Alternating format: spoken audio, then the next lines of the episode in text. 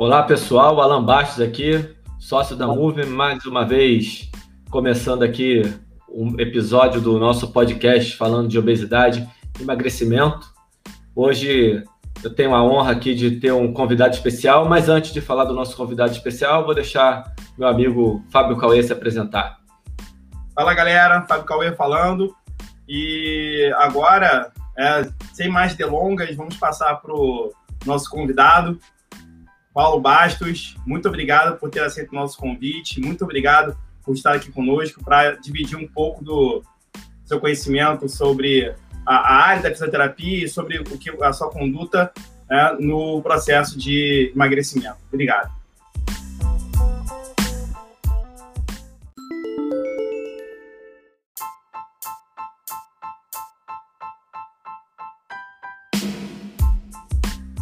Hoje a gente está trazendo, então, acho que o Cauê já deixou claro, né, um fisioterapeuta para ajudar aí no nosso, nessa nossa resenha interdisciplinar. Eu conheci o, o Paulo, a, o primeiro contato que eu tive com o Paulo foi através do podcast do Universo Generalista, falando de obesidade. Então, indico aí o pessoal que está nos ouvindo, vai lá no, no, no Spotify, procura lá o Universo Generalista, o podcast espetacular com a participação do Paulo Baixo, falando desse assunto que a gente aqui é apaixonado. Paulo, fala um pouquinho para a gente aí da sua, do seu trabalho, da sua carreira.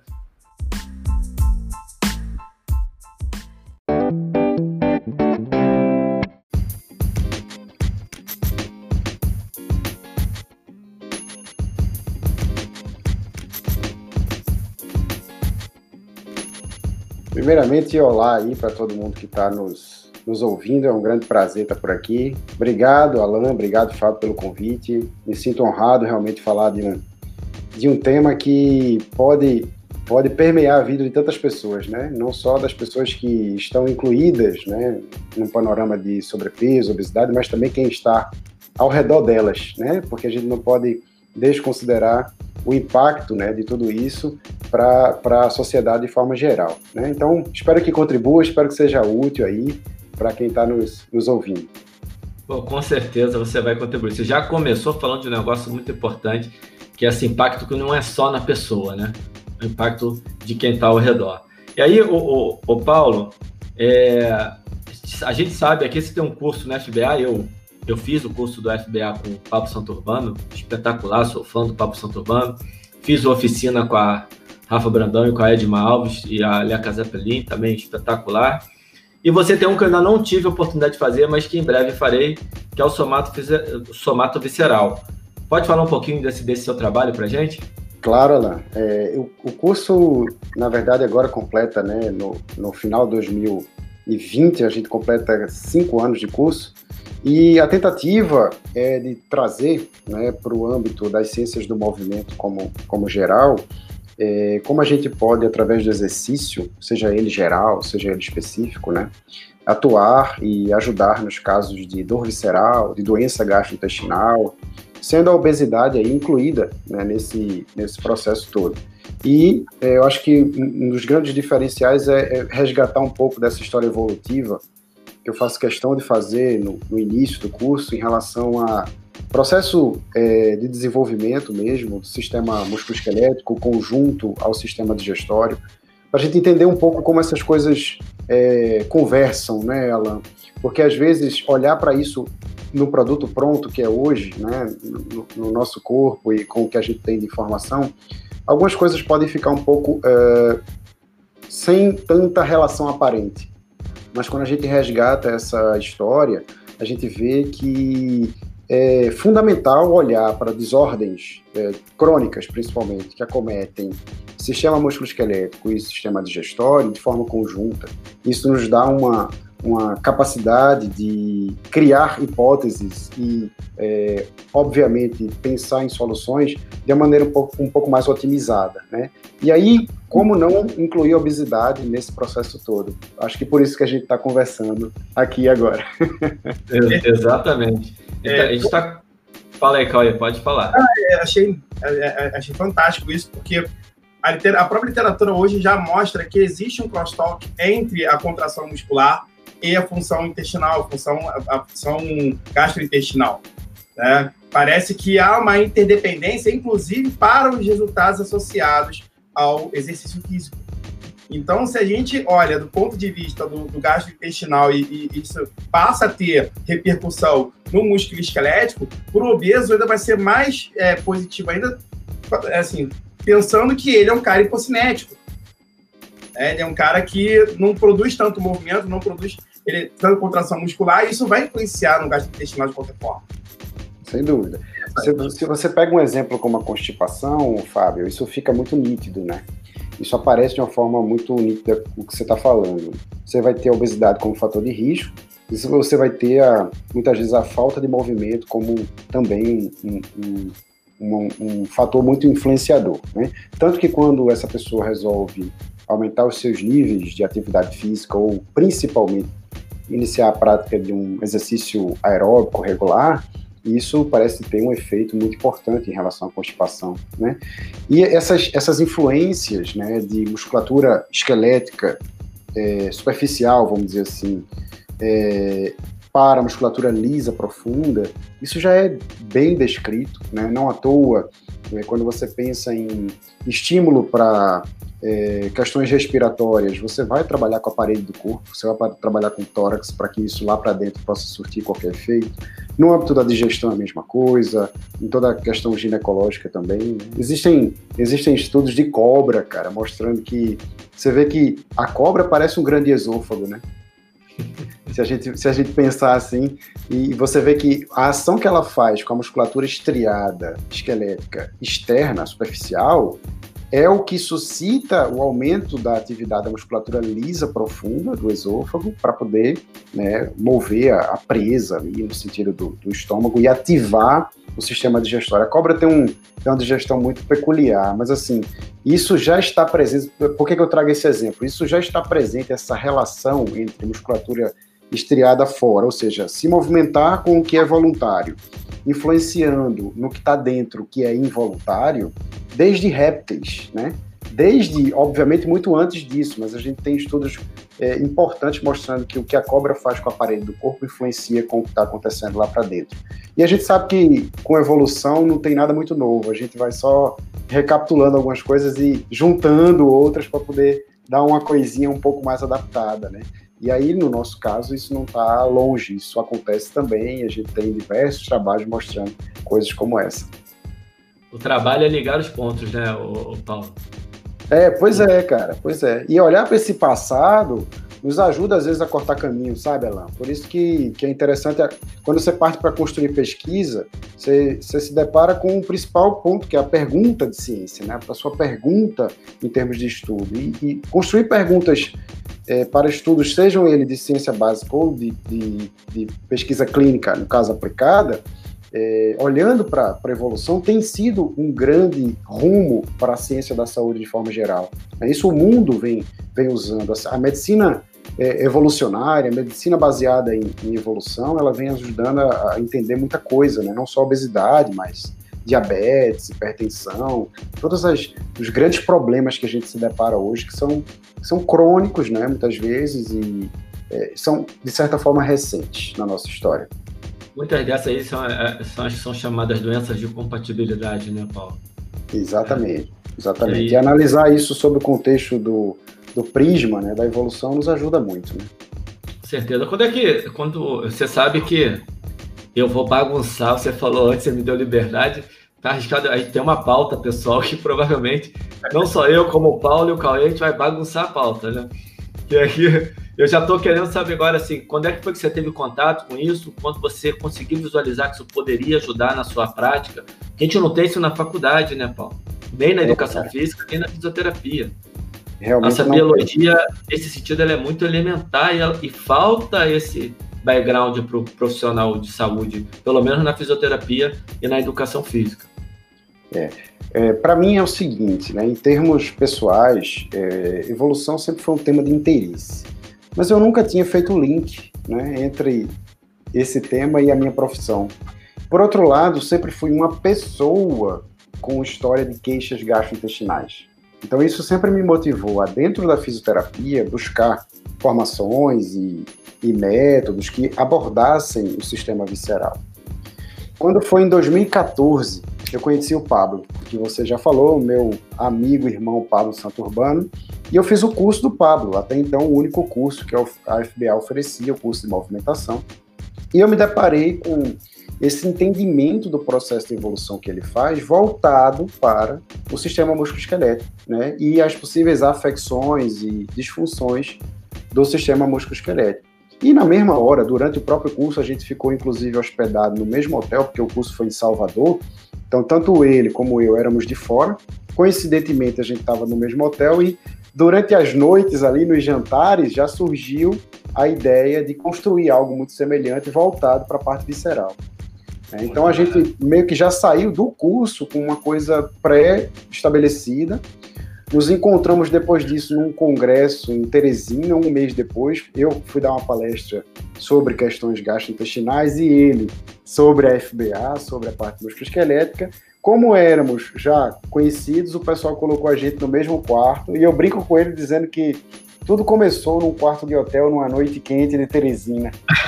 Porque, porque de fato foi ali que a gente decidiu é, produzir o conteúdo. Né? Então passamos aí o resto de 2014 e 2015 inteiro revisando literatura, produzindo conteúdo. Em 2016 nós lançamos o, a primeira turma, né?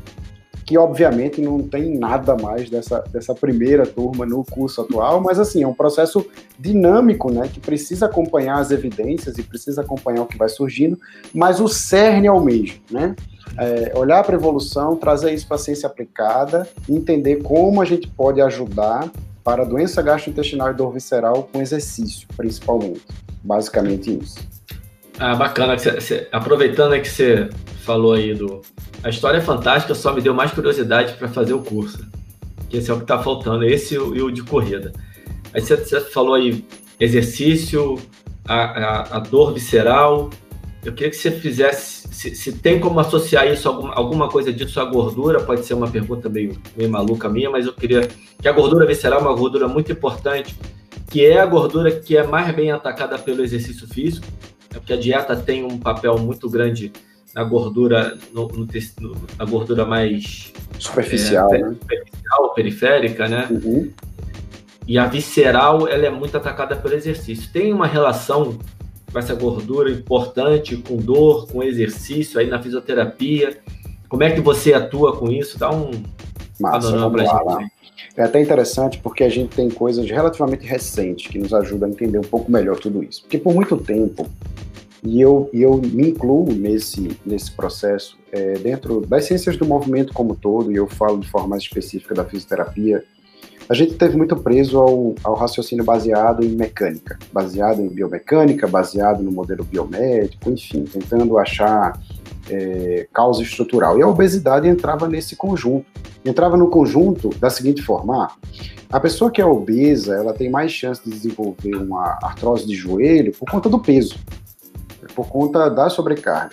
Mas isso, é, de cara, se torna um pouco é, questionável quando você analisa, por exemplo, é, alterofilistas, pessoas com um grande percentual de massa magra, que podem ser comparadas em termos de, de força-peso, pensando em física pura, a um obeso, pensando na sobrecarga do joelho, e não necessariamente isso também tem um aumento de prevalência, no caso a, a artrose. Então, esse paradigma do peso pelo peso, ele começa a ser questionado por, por hipóteses como essa, né, e tantas outras. E aí, é, muita coisa foi se desenvolvendo, né, em termos de análise. O que a gente tem hoje, ainda de forma é, eu, eu, digo de forma inicial, porque eu acredito que tudo isso ainda vai se aprofundar muito, sabe, Alan?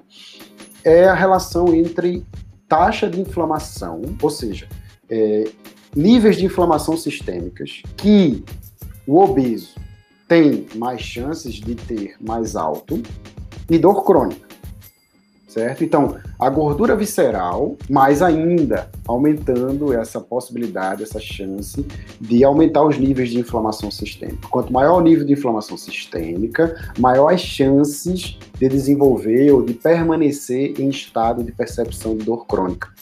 Então, é muito mais por esse prisma, vamos dizer assim, metabólico sistêmico do que necessariamente pelo peso em si, né, que a gente vai ter as questões é, permeando aí processos é, articulares, processos musculoesqueléticos como um todo, tá? E pensando em dor, né? Porque aí quando você parte para analisar uma artrose de joelho, muitas vezes o problema não é necessariamente a possível alteração estrutural que está lá é, vista no exame de imagem. É a limitação, ou seja, a incapacidade né, e a percepção de dor daquela pessoa, que pode não ter relação nenhuma com o, entre aspas, tá, dano estrutural apresentado na imagem. Né? Você pode ter imagens maravilhosas, com altos níveis de percepção de dor, e imagens é, vamos dizer assim, sugestivas de uma, uma articulação destroçada, sem associação com níveis importantes de percepção de dor. Então, isso é mais uma coisa que nos leva para o lado da análise de outros fatores que não necessariamente a estrutura.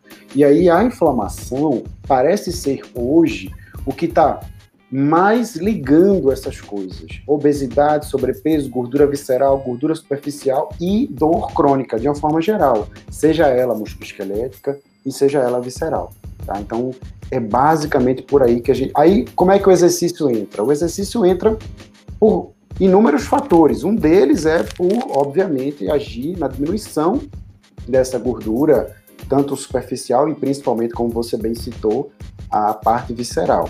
Né? Mas também tem outras coisas, porque o exercício ele vai é, ser fundamental nessa regulação no que se refere a é, pensar no, no, nos, nas duas vias que fazem a gente é, se manter no estado de percepção de dor crônica, que é o que está indo da periferia para ser analisada no centro e o que está descendo do centro para a periferia para inibir ou para facilitar essas informações que vêm da periferia. Então o exercício ele entra como um grande regulador nesse sistema nervoso central e não só por uma ação local, vamos dizer assim, periférica de diminuição de gordura visceral, mas também nesse âmbito central, tá? Pô, espetacular a explicação. Você passou por um assunto aí que o Cauê adora, provavelmente deve, vai querer falar alguma coisa. Cauê, fica à vontade, tá? Para você se manifestar, porque não quero que você fique preso à nossa pauta, que eu mesmo já não estou, né? E, e, e, você passou por um assunto de dor que a gente vai ter aqui em algum momento, isso no nosso podcast no Resenha Movement, não no, no na, na, na, temporada de obesidade, mas numa outra, junto com o Marcos Russo. Eu vou, já vou indicar o Marcos Russo para ouvir o seu, seu podcast, que ele vai adorar e certamente vai, vai enriquecer na hora que ele for falar com a gente. Então, Cauê, você, você quer comentar alguma coisa? Porque eu já, daqui a pouco já tenho pergunta, tá? Não, eu achei perfeita a questão da, da do, do, Paulo ter falado sobre inflamação, justamente porque é, a meta-inflamação, né, a inflamação de baixo nível, é, que é persistente no obeso, que leva a essa série de consequências, e ela realmente, é, essa ligação com dor crônica, ela é bastante é, visível né? Até porque, por exemplo, se você tem um. Ele me falou, você pode ter uma imagem maravilhosa de uma de uma região ali que tem uma lesão que não teria uma manifestação, não teria que manifestar tanta dor, mas manifesta. E por que manifesta? Porque, em parte, você tem ali a participação é, de, dessas, dessas citocinas que interagem com receptores e que geram essa dor. É, isso é interpretado pelo sistema nervoso central, isso causa é, diminuição da, do movimento em si, o obeso desse sistema passa a não realizar mais movimento, passa a ser mais hipocinético e agrava mais o quadro de obesidade. É um ciclo, né, Fábio? É, é, vem a obesidade, vem a dor, percepção de dor. Muitas vezes ele tenta se movimentar, se frustra, seja por uma incapacidade é, gestual, né? Cultural, social, existem inúmeras variáveis que entram nesse processo. Aí ele aumenta os níveis de medo e evitação do movimento, e aí ele fica mais parado e ele ganha mais peso e ele inflama mais e uma coisa vai puxando a outra, né? vicioso.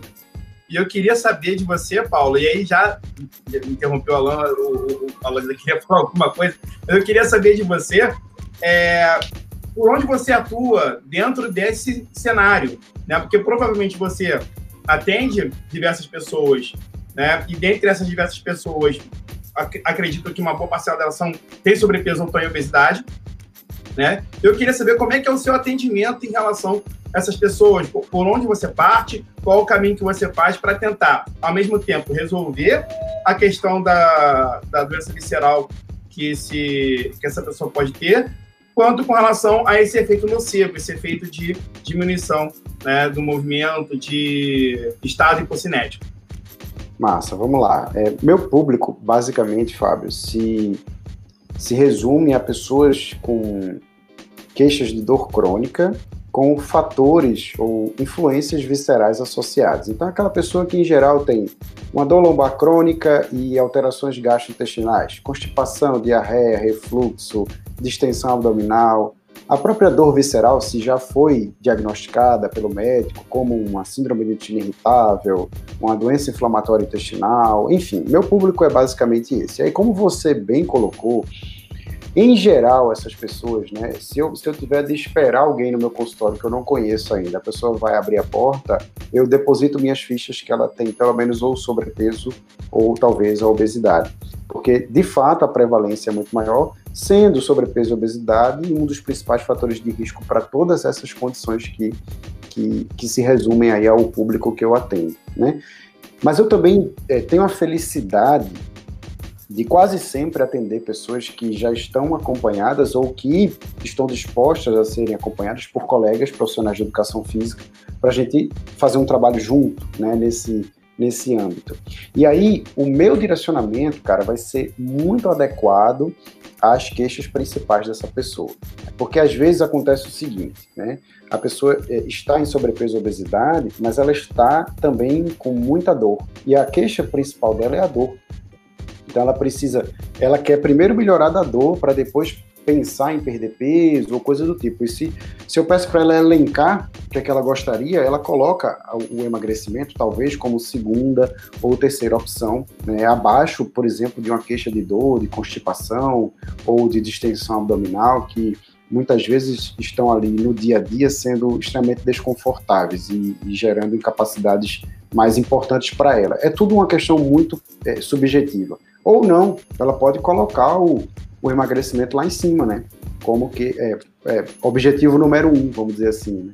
E aí eu vou me adaptar a isso, cara, porque vai mudar um pouco em relação a como usar os recursos que a gente tem em mãos. E aí, como eu falei para você, principalmente o exercício, né? Se eu penso no exercício para tratar dor, eu vou ter algumas dosagens, alguns tipos. Se eu penso no exercício para emagrecimento, junto com o profissional de educação física, a gente vai adaptar de outra forma, entendeu? É claro que é, é, legal poder ajudar em todos os aspectos, né? É legal poder, ao mesmo tempo, proporcionar o emagrecimento junto com a melhora da dor, junto com a melhora da constipação, e para isso a gente vai precisar ajustar muita coisa, muitas variáveis, né? Mas essa hierarquia, vamos dizer assim, trazida pela pessoa, vai direcionar, vai direcionar o que, o que a gente vai fazer em conjunto, né? E assim, algo que é fundamental de entender. Eu sou fisioterapeuta. Então, assim, eu sou um dedo desse, desse processo aí, sabe, cara? Porque sozinho praticamente não vou conseguir nada. E essa pessoa, eu acho que eu, a, a principal mensagem que eu posso passar para ela no primeiro momento é que ela não deposite as esperanças dela na minha mão, primeiramente, de que eu vou resolver tudo e que a gente vai precisar de ajuda de um bocado de gente aí nesse processo e que o pivô será ela, a pessoa né, que, que, que, se queixa com, enfim, qualquer uma dessas condições para a gente melhorar junto, né? E eu acho que isso é boa parte do tratamento. Quando a pessoa entende isso, ela está aberta a começar a prática de exercício supervisionada com um profissional de educação física, não vai achar que caminhar no parque meia hora de qualquer jeito vai resolver o problema dela. É, de repente, se indicado, iniciar uma psicoterapia, voltar no médico fazer uma série de avaliações clínicas patológicas e, assim vai, né? Nutricionista, etc, etc. A, a história que a gente está falando, né, o, o, o Paulo, do, da, da, abordagem interdisciplinar e a pessoa como foco. Isso acontece muito na educação física, tá, Paulo? O professor achar que ele fica procurando qual é o método de exercício mágico para poder gerar o gasto calórico X que vai provocar o emagrecimento Y. E, e há muito fracasso nas intervenções. E há sucesso, e quando há sucesso, a pessoa fala: Não, mas eu fiz, deu certo. Deu certo porque você pegou uma pessoa que tomou uma decisão de fazer e ela te ajudou. Não foi você que emagreceu a pessoa, né? É, essa coisa da gente querer ser o herói, né? Eu provoquei o resultado tal. Então, isso que você falou é espetacular. Eu vou voltar um pouquinho, que vocês deram uma explicação muito legal, que, que meio que embasa o que muitos autores vêm falando da relação bidirecional obesidade e atividade física. Não é só a falta da atividade física que leva à obesidade, mas a obesidade, seja o sobrepeso, e à medida que a pessoa vai ganhando peso, ela tende a se tornando menos ativa. Os motivos vocês explicaram aí de maneira maneira brilhante. Então, pô, isso realmente fecha essa caixa de, de uma. Essa, essa, esse raciocínio fica muito claro agora para quem está nos escutando aqui. Olha, não é só porque você está menos ativo que você engordou. O fato de você engordar também vai fazer você ficar menos ativo. E quem é que veio primeiro, ovo ou galinha? Depende muito, né? Vai ter casos que a pessoa começa a engordar e vai ficando. Só que, que uma coisa puxa a outra, né? Fica muito difícil de, realmente de querer dizer quem é que, que é o principal responsável. Cauê, mais alguma pergunta aí para gente, a gente seguir? Tem, né? Claro que tem. Ah, na verdade, a, achei o, a, a, fala do Paulo fantástica e vai muito, vai, vai muito é, casa muito com o que a gente vem falando, né? Sobre essa questão interdisciplinar, sobre você ouvir todas as partes, você ter noção de todas as partes e o protagonista ser a pessoa que vai é, sofrer com essas sofrer entre aspas, né? Vai, é, é, vai realizar todas essas intervenções de fato. É ela que vai fazer. A gente só está mostrando o caminho. E, e aí, na verdade, eu queria puxar um gancho para uma pergunta que está na nossa pauta, né? é a relação da fisioterapia com as outras disciplinas né, da sua visão, como seria essa relação da fisioterapia com as outras disciplinas, principalmente em relação ao atendimento ao paciente, né? E aí, no caso que a gente está falando aqui, específico, obesidade, né? Aquele cara que busca emagrecimento ou busca resolver aquele problema que foi causado pela obesidade. Legal, Fábio.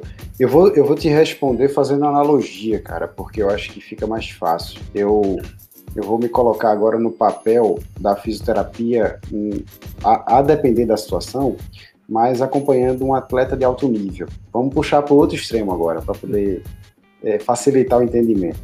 Se esse atleta está bem, sem lesão, eu preciso entender que o principal papel que eu posso ocupar é de coadjuvante nesse processo, porque haverá pessoas muito mais relevantes do que eu em relação àquele momento. Se ele está sem lesão, ele vai precisar muito do seu preparador físico, do seu treinador, uh, enfim, e, e, assim por diante. Então, pensar no, no paciente obeso, que, que o objetivo principal dele é o emagrecimento, eu acho que a fisioterapia pode se colocar no papel de possibilitar ao máximo possível que as outras profissões possam exercer o seu papel da melhor forma.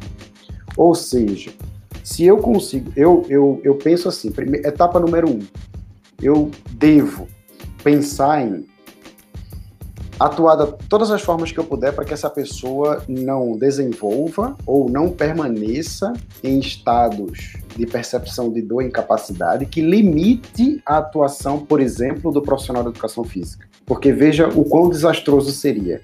Né? Vem nesse processo de treinamento, de repente, uma queixa de dor, a pessoa precisa regredir todo o processo, e aí bota meio que tudo fora, e gera toda a frustração, etc. Então, a primeira coisa que eu penso é isso, sabe? Se eu não atrapalhar o que os outros precisam fazer, já vai estar tá ótimo. primeira coisa, porque é fundamental a gente, a gente se colocar no lugar devido. E eu não posso querer comparar para emagrecimento, principalmente, a depender da situação, claro, né? A gente está falando de uma, de uma obesidade que é possível de se trabalhar, por exemplo, com exercícios dinâmicos, não é aquela coisa mórbida que aí a gente passa a ocupar um outro papel, por exemplo, com a questão mais relevante para a parte cardiorrespiratória, para todas essas condições que precisam de uma regulação muito mais criteriosa, entendeu?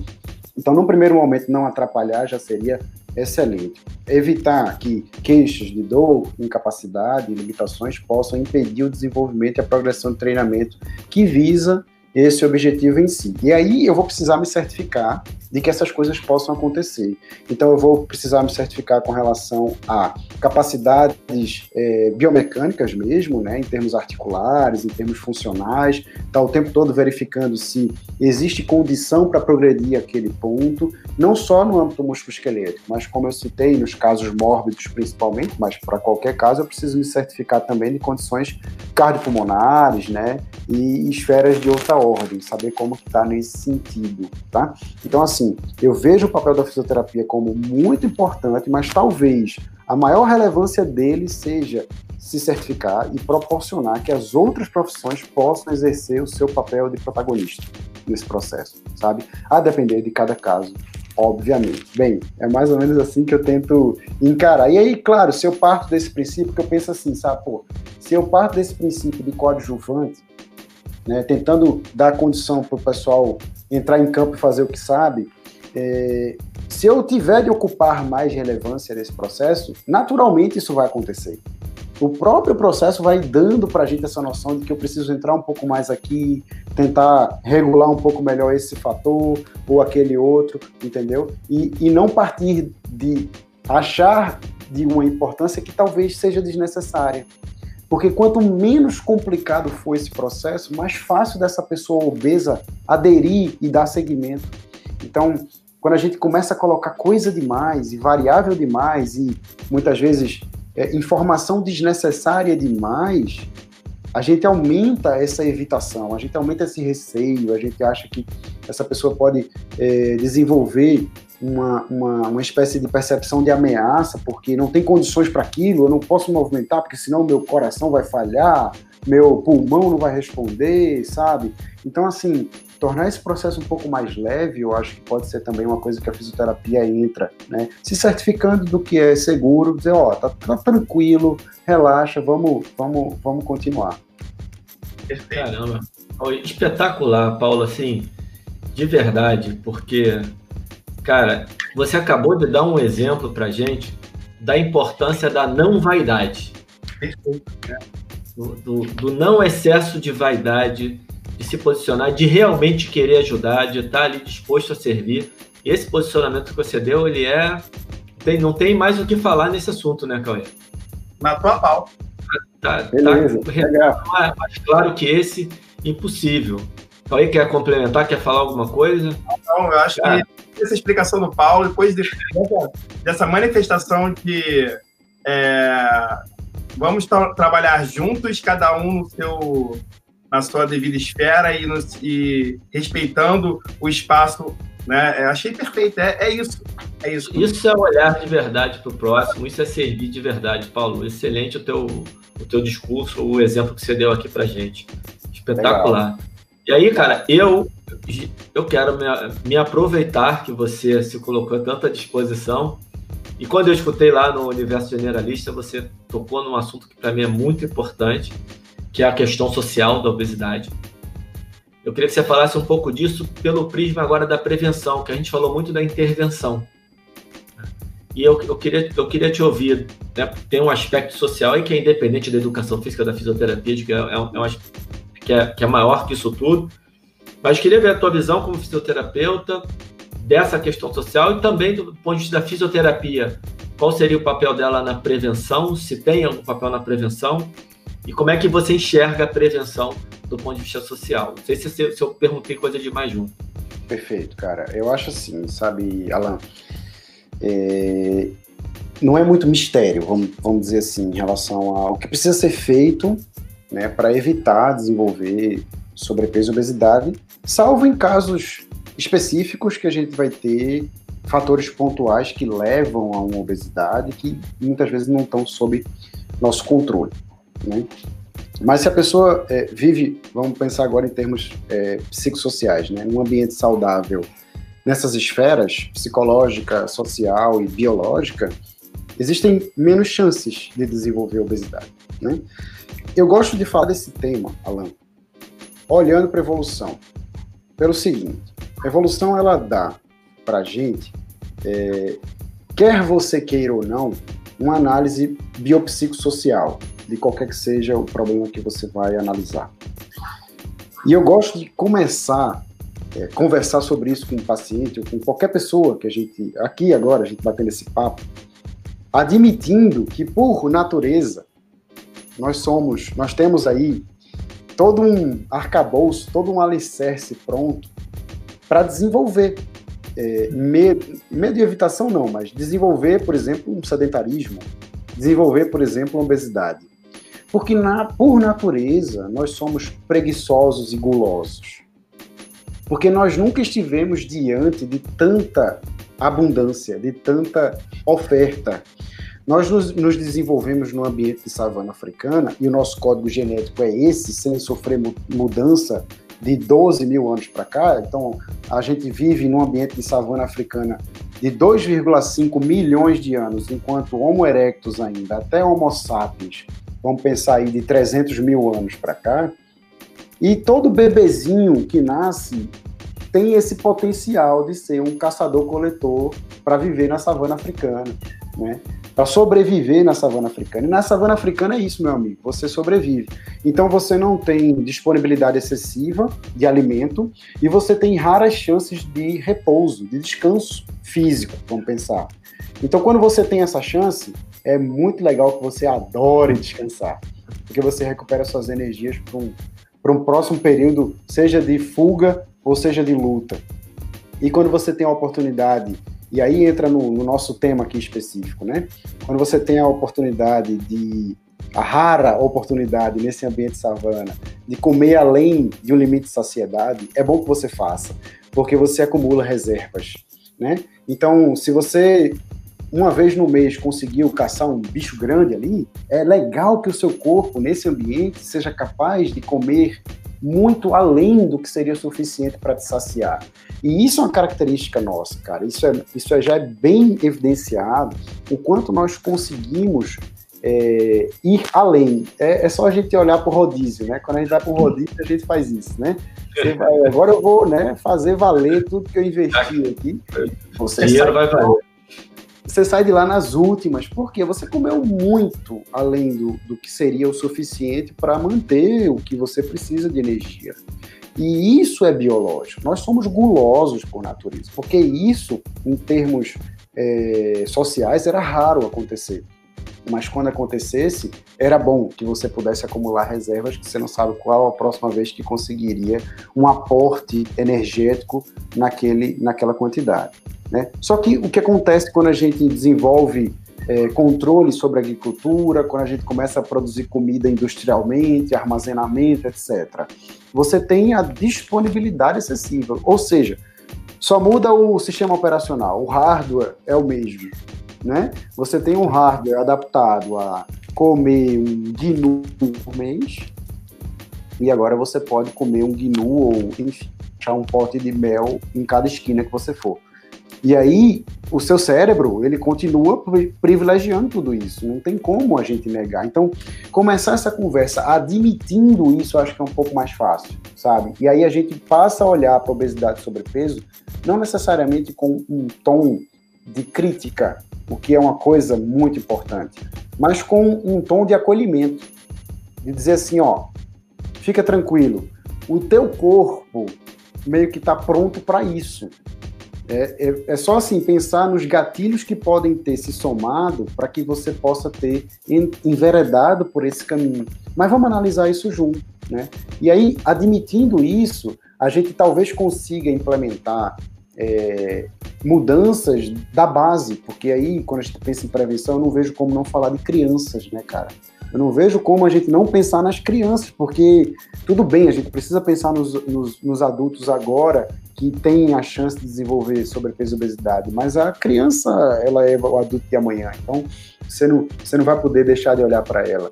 E aí, quando você entende tudo isso, você fala: não, beleza, então se o problema é esse, o excesso de disponibilidade, a gente tem tudo. Pô, você, Você pensa na sua avó. Possivelmente sua avó não ficava refletindo assim: ah, o que, é que eu vou comer hoje no jantar? Sushi, hambúrguer, comida chinesa, pizza ou comida italiana, sabe? Ela não fazia isso porque não tinha essa disponibilidade. E a gente está falando de duas gerações atrás, cara ela ia comer o quê? Pro, provavelmente o que ela tinha ali plantado na agricultura de subsistência, um animalzinho ou outro que ela criava, que ela podia se dar ao luxo de, de comer aquilo ali, entendeu? Hoje, cada esquina que você vira tem um outdoor gigante, né, com é, a, acendendo as bandeiras ali no teu cérebro de que você é guloso e que você quer aquilo ali naquela hora. Então você, você vai. É muito, é muito difícil não ir, né? Então, assim, é a prevenção que eu, que eu, que eu penso em termos de obesidade começa com educação em relação a onde parece estar a raiz do problema. Porque essas crianças, elas simplesmente não vão se isolar, se isolar numa bolha e deixar de ter disponível doce, gordura e etc. Não vão. Elas não vão se isolar numa bolha e deixar de ter disponível o Netflix e o sofá.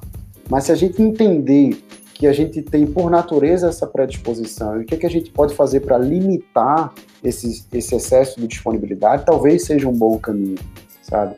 Enfim, tem muito mais coisa para a gente falar, mas deixa eu, deixa eu dar uma parada para vocês desenvolverem melhor e a gente vai é, direcionando para o que for mais interessante para vocês.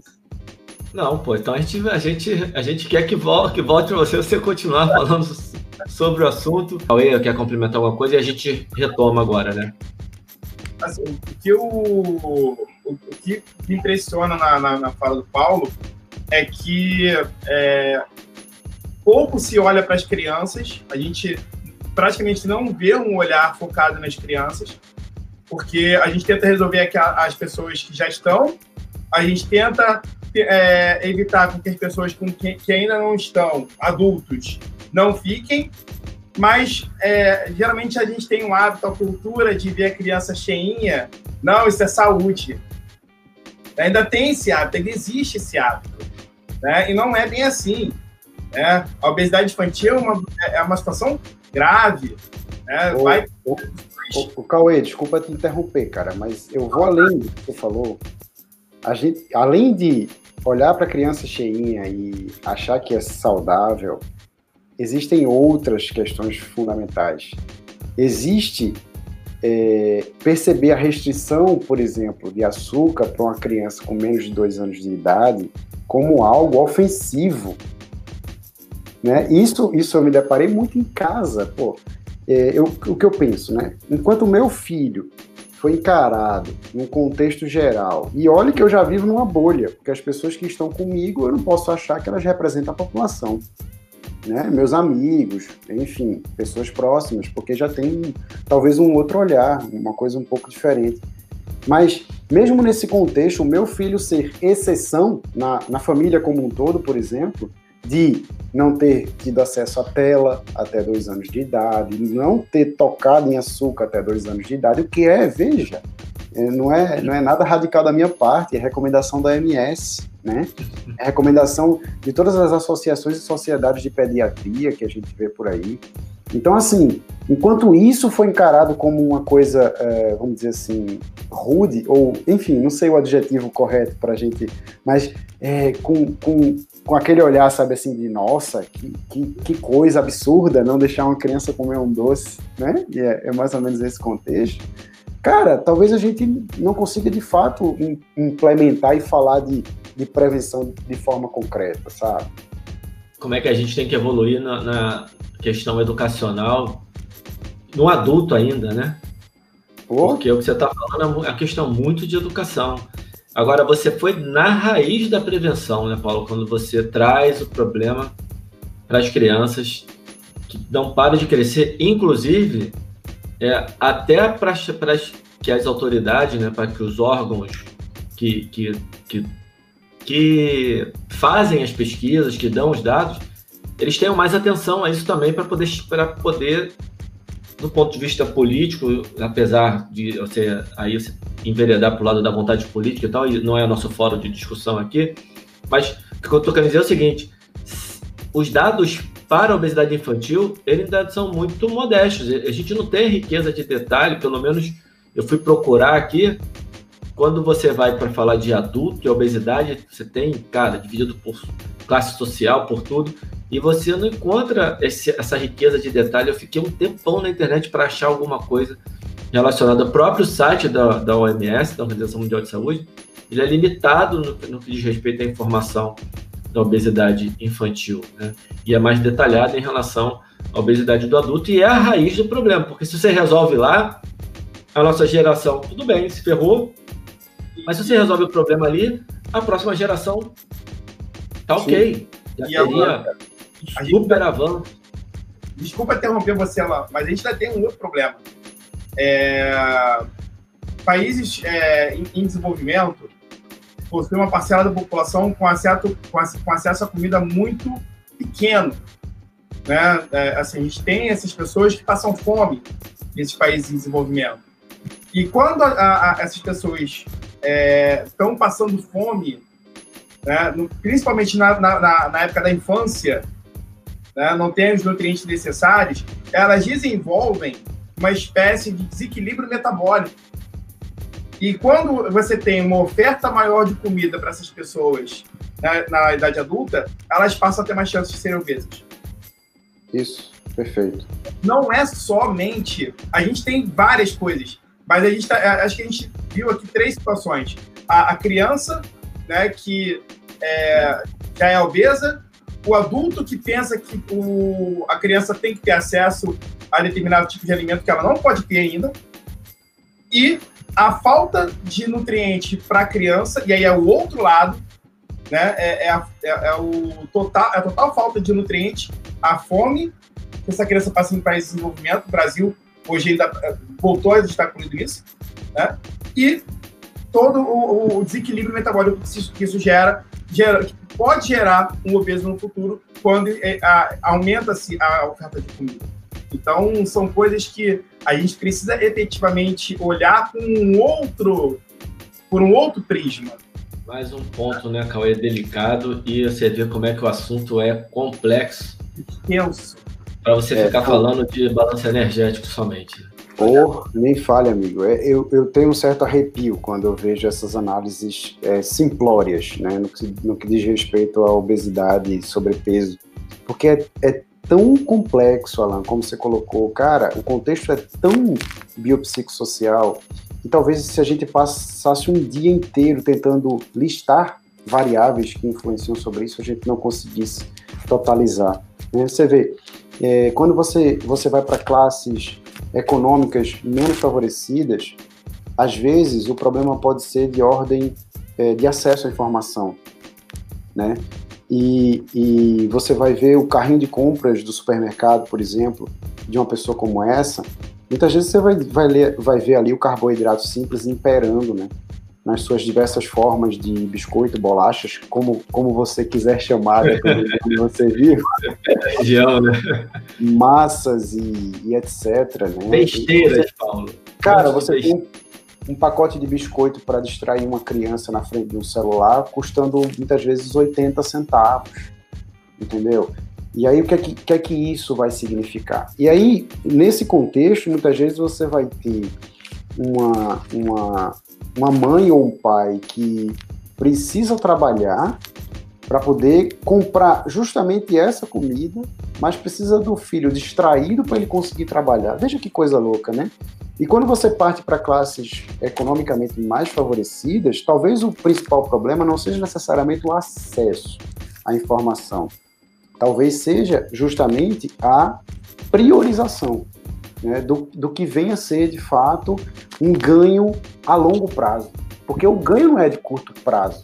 Esse talvez seja o principal ponto.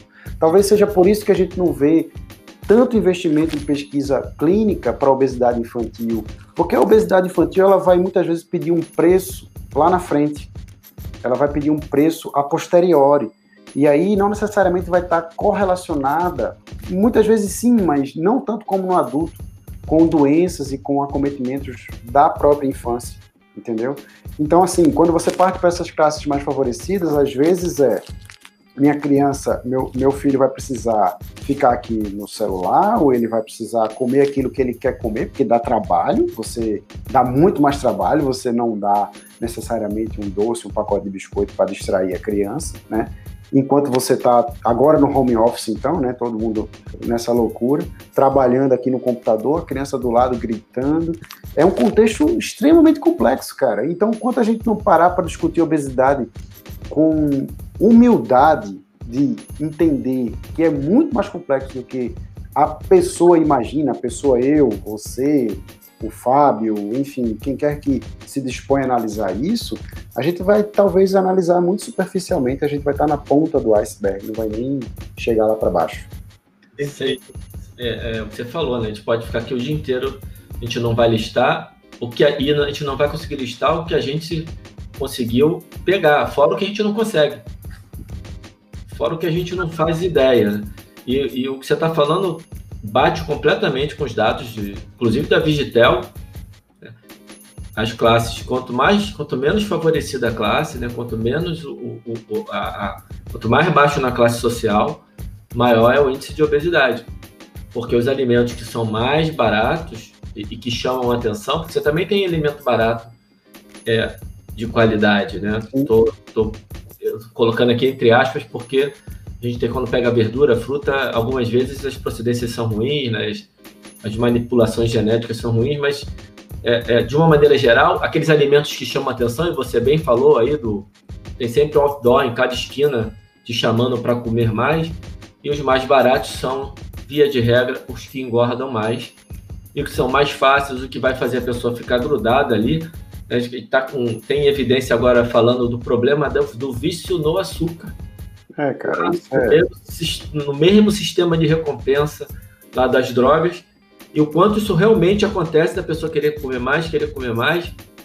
Isso. E aparentemente, apesar do efeito deletério e do, das drogas e do poder agudo ser muito maior, por exemplo, de uma cocaína, aparentemente o açúcar ele ainda causa um vício mais mais viciante, vou ser redundante aqui. Ele é mais viciante do que a própria coca. É porque, é como você falou, o ser humano ele não consegue enxergar a longo prazo, né? Tem uma dificuldade com isso. Então a cocaína vai matar o cara em um ano, dois anos, mas o açúcar que vicia, segundo algumas pesquisas, só para deixar claro, que vicia mais, ele vai matar daqui a 30, 40. Sim. O assunto realmente é muito complexo, cara. E Paulo, você deu uma quantidade de informação muito bacana. Foi muito além da fisioterapia, hein, Cauê? certeza. Que era o que, a gente já estava esperando também, né? e, a, a, gente sabe quem chama, né, Cauê? A gente sabe quem chama. muito legal, muito legal, Paulo. A gente já está aí para quase uma hora né, de, de, de, podcast. E aí, eu com vou pedir a liberdade para o Alan aqui para fazer a, o que seria a nossa última pergunta de pauta. Não significa que é a última pergunta da, do podcast.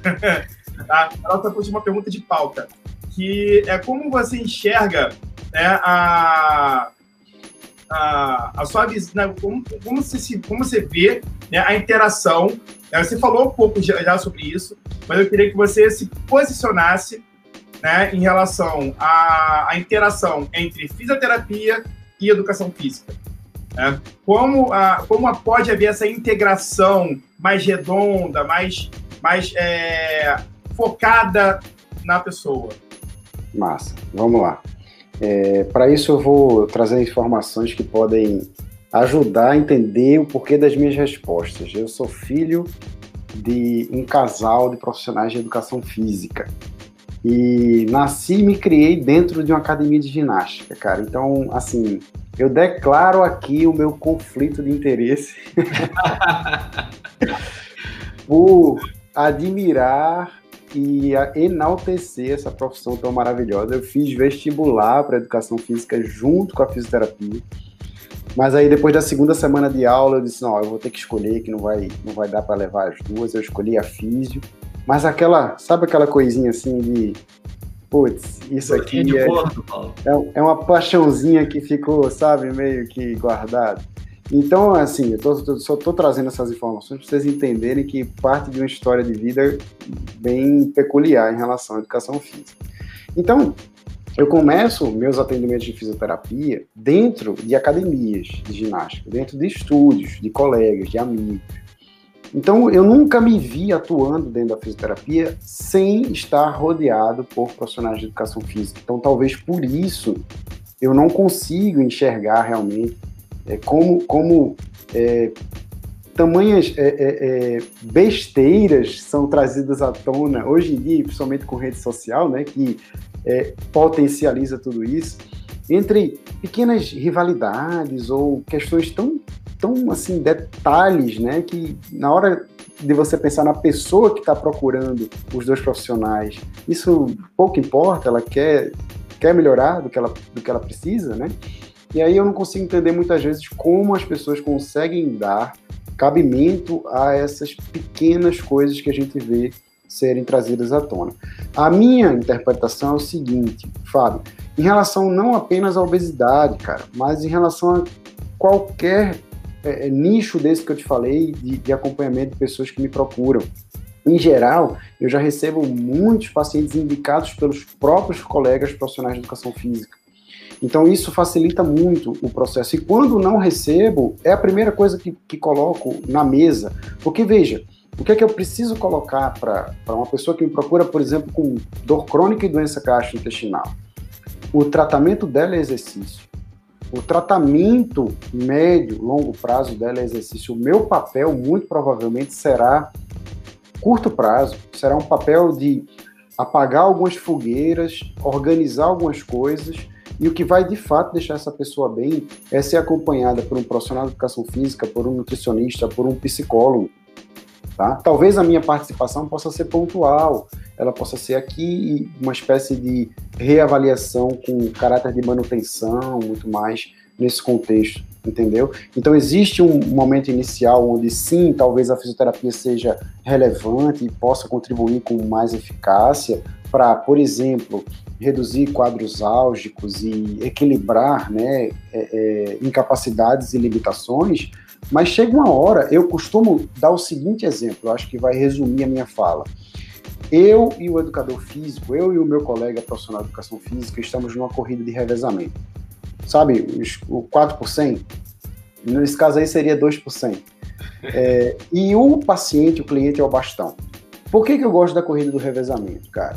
Porque você vê que não existe, você não consegue analisar uma corrida de revezamento e, e dizer exatamente qual é o momento em que o cara que estava com o bastão entrega o bastão para o próximo e para de correr. Isso não acontece. Ele, ele come, por exemplo, eu peguei o bastão, eu estou correndo. E daqui a pouco o cara da minha frente ele começa a correr junto comigo. E a gente vai trocando o bastão gradativamente. Eu vou entregando o bastão para ele e eu vou automaticamente deixando de correr, desacelerando, e ele vai pegando esse bastão para ele e dando continuidade ao processo. Então não é uma coisa interrompida, não tem como ser algo em que é, necessariamente existe essa essa distinção. É uma coisa contínua, gradativa. Ora um assume um pouco mais de relevância, ora o outro. E quando isso é, acontece por meio e aí eu acho que isso conta muito, né? Por meio de admiração mútua e amizade, que eu tenho a felicidade de ter com inúmeros profissionais de educação física, facilita totalmente, porque cada um entende seu papel. Eu não vou entrar em capacidade física, cara. Como que eu vou pensar em discutir periodicidade, discutir, não tem como, isso aí é, é, maravilhosamente bem trabalhado por vocês, mas vamos pensar na situação em que aquela pessoa apresenta um, um, quadro de dor em que a gente vai agora pensar no exercício como tratamento da dor. Aí eu vou entrar para dizer assim, ó, vamos fazer o seguinte, agora vamos ajustar essa intensidade, aqui, essa percepção de esforço com essa dosagem. O que é que você acha disso? Beleza, a gente consegue com isso proporcionar o que ela precisa para o tratamento da dor. Mas será que a gente prejudica o teu objetivo em termos de capacidade física? Ah, talvez sim. Então vamos pensar em outra coisa que complemente, entendeu? Então assim, quando você tem profissionais que procuram se atualizar conjuntamente, procuram estudar, procuram, você vê que essas, essas coisinhas pequenas que às vezes são ressaltadas desnecessariamente, meio que se diluem, sabe? Eu acho que é, que é, que é por aí. Eu não costumo dar muita importância a essas coisas, não, sabe, Fábio? Eu acho que é uma, uma perda de tempo, assim, é, essa, essas discussõezinhas, porque, sinceramente, é tão mais interessante pensar em atuar conjuntamente com um colega profissional de educação física, para mim, para o paciente, para ele, do que pensar em qualquer é, detalhe que poderia significar um, um, um, problema, porque, sinceramente, não acontece. É, o, o, exemplo do bastão é espetacular, porque quando o cara chega na linha de chegada, só chega um, mas foram os dois que chegaram, na verdade, né? Pois é. Ganha junto, perde junto, e se você não entregar o bastão direito, é, vai ficar difícil. Tem que estar tá ensaiado, tem que trocar, os dois tem que estar tá realmente querendo fazer o negócio junto. E, as, e o conflito de interesse é ótimo, o Paulo, porque é bom quando tem um exemplo que, ah, cara, não dá, tem isso, tem isso, peraí. Tem gente fazendo. Sim. Tem muita gente fazendo. Eu hoje, cara, eu converso pelo menos com três ou quatro fisioterapeutas de diferentes alunos. É espetacular, sabe? E é o trabalho ajuda muito. Eu acho que a gente tem que é, é, tomar cuidado e lembrar sempre o que você falou. O bastão. O foco é a pessoa. Não é pensar isso, em si próprio.